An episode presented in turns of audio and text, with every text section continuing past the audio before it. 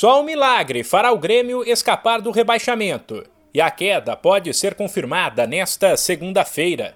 Com o empate deste domingo por 1 a 1 com o Corinthians em Itaquera, o tricolor foi a 40 pontos e poderá chegar no máximo a 43 na última rodada do Brasileirão, caso vença o Atlético Mineiro.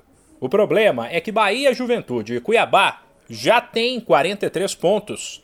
O Grêmio precisa ultrapassar pelo menos duas dessas três equipes. Ou seja, elas não podem mais pontuar. O Bahia joga só na quinta contra o Fortaleza, mas nesta segunda o Cuiabá recebe o Fortaleza e o Juventude visita o São Paulo. Se Cuiabá e Juventude empatarem seus jogos, o Grêmio será rebaixado. A chance de escapar existe, mas está muito perto de zero. Ainda assim, para o técnico Wagner Mancini, resta manter a fé. Natural que todos nós, neste momento agora, estejamos chateados, mas enquanto há esperança, a gente vai lutar.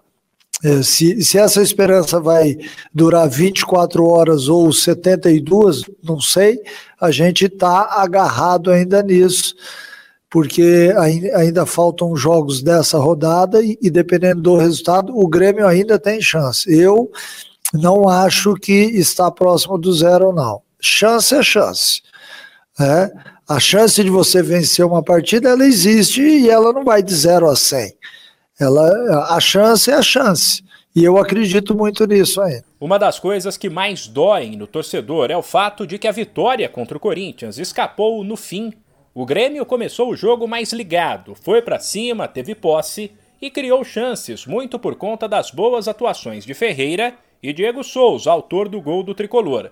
Mas o time relaxou no fim e deu liberdade demais para Renato Augusto, talvez o melhor chutador do futebol brasileiro, acertar uma pancada no ângulo aos 40 da segunda etapa.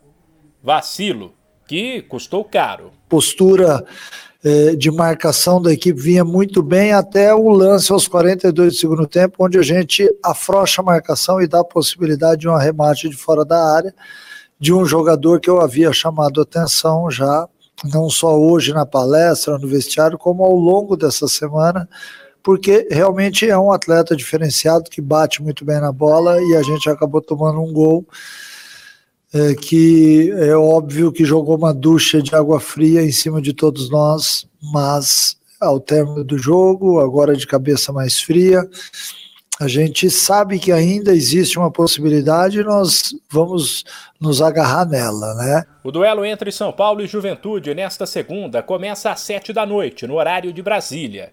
Já Cuiabá e Fortaleza se enfrentam às oito. De São Paulo, Humberto Ferretti.